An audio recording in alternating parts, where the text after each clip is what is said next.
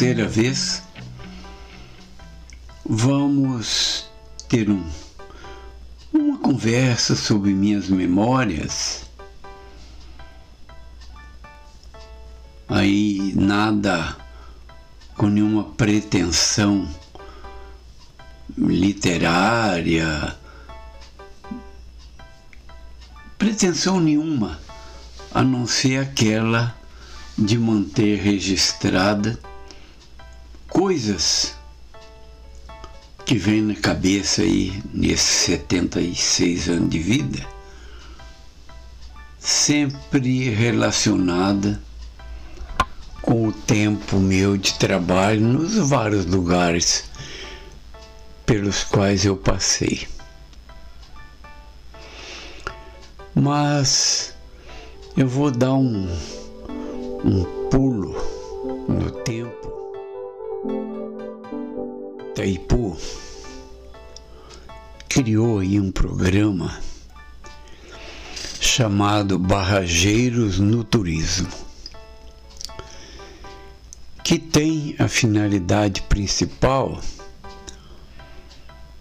de agregar informações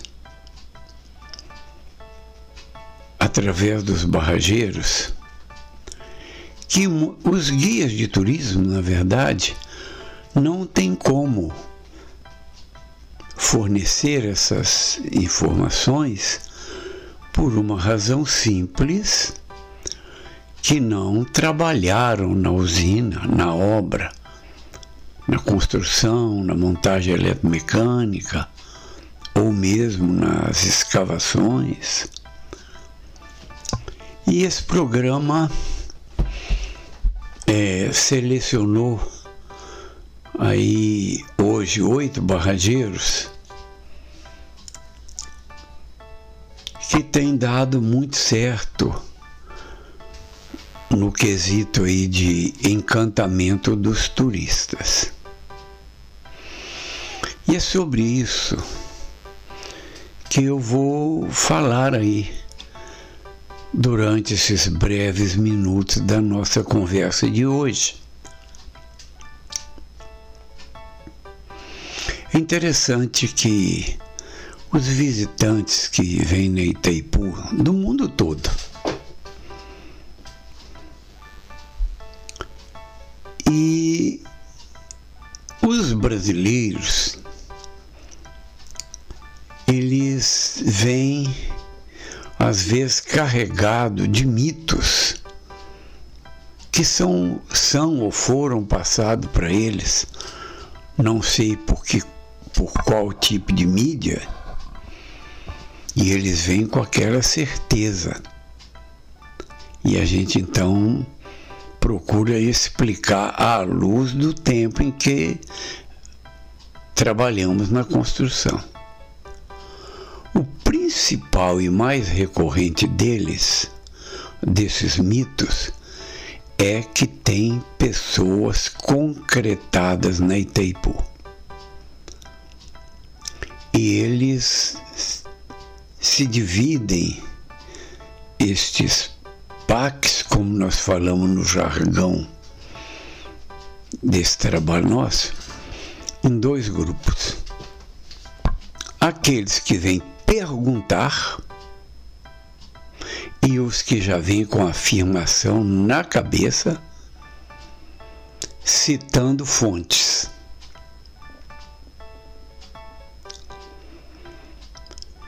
E é interessante que eu mesmo, já em 2013, lá no Mirante Central, uma senhora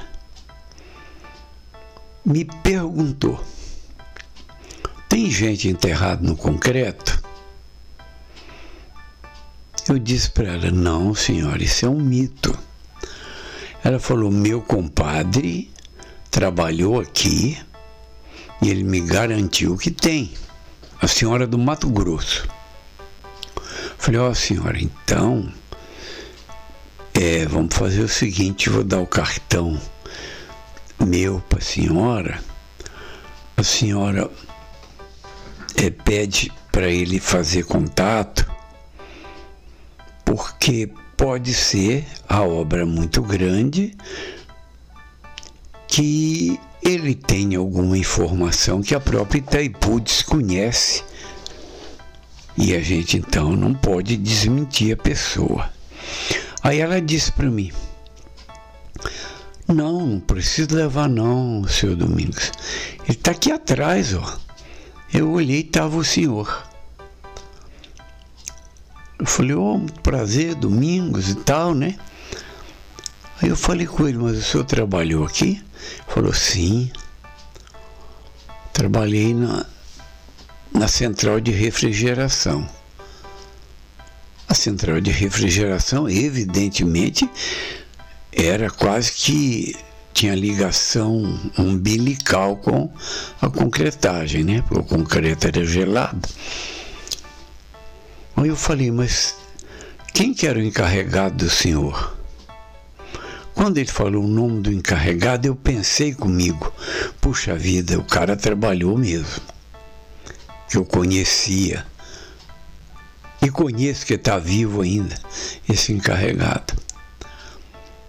Falei, mas eu teve notícia assim, onde foi que, que ficou gente concretada? Falou, acho que lá, não, não sei se no poço de grande âmbito, um ou dois. Falei, oh, então alguma coisa deve estar errada, meu companheiro. Porque nesses locais praticamente não teve concreto. Eles foram acesso para fazer o chaveteamento da área cisalhada que precisou ter um reforço de concreto, foi por 64 chavetas e precisou fazer esses poços para cavar os túneis para chegar lá no poço mesmo, não foi concreto. Aí falou: Ah, então eh, deve ter enganado e passou essa notícia para a peãozada.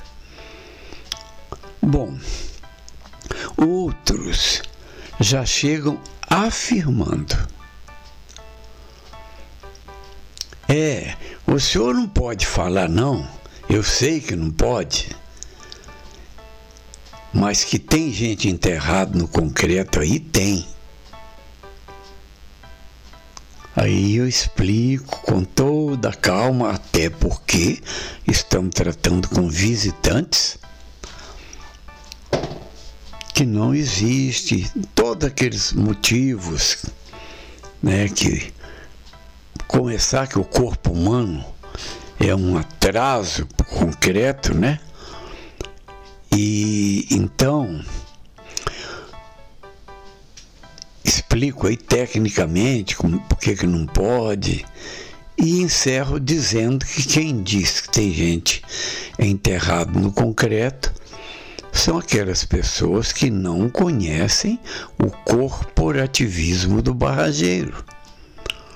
Alguém imagina que o barrageiro ia deixar um, um amigo enterrado no concreto? Mas nunca, né? O outro mito é que na escavação do canal de desvio, que foram 2 quilômetros por 90 metros de fundura e 150 de largura, basalto puro, que a escavação foi feita por prisioneiros políticos do segundo exército, tidos como comunistas, que vieram trabalhar aqui forçadamente. Essa é doída mesmo, né? Mas corre esse mito. E a gente explica que não, que todo mundo era fichado, que as empresas todas eram do consórcio muito bem fiscalizadas, que a gente tinha um serviço social muito bom, ganhava-se bem, porque ninguém queria vir para esse fim de mundo e tal.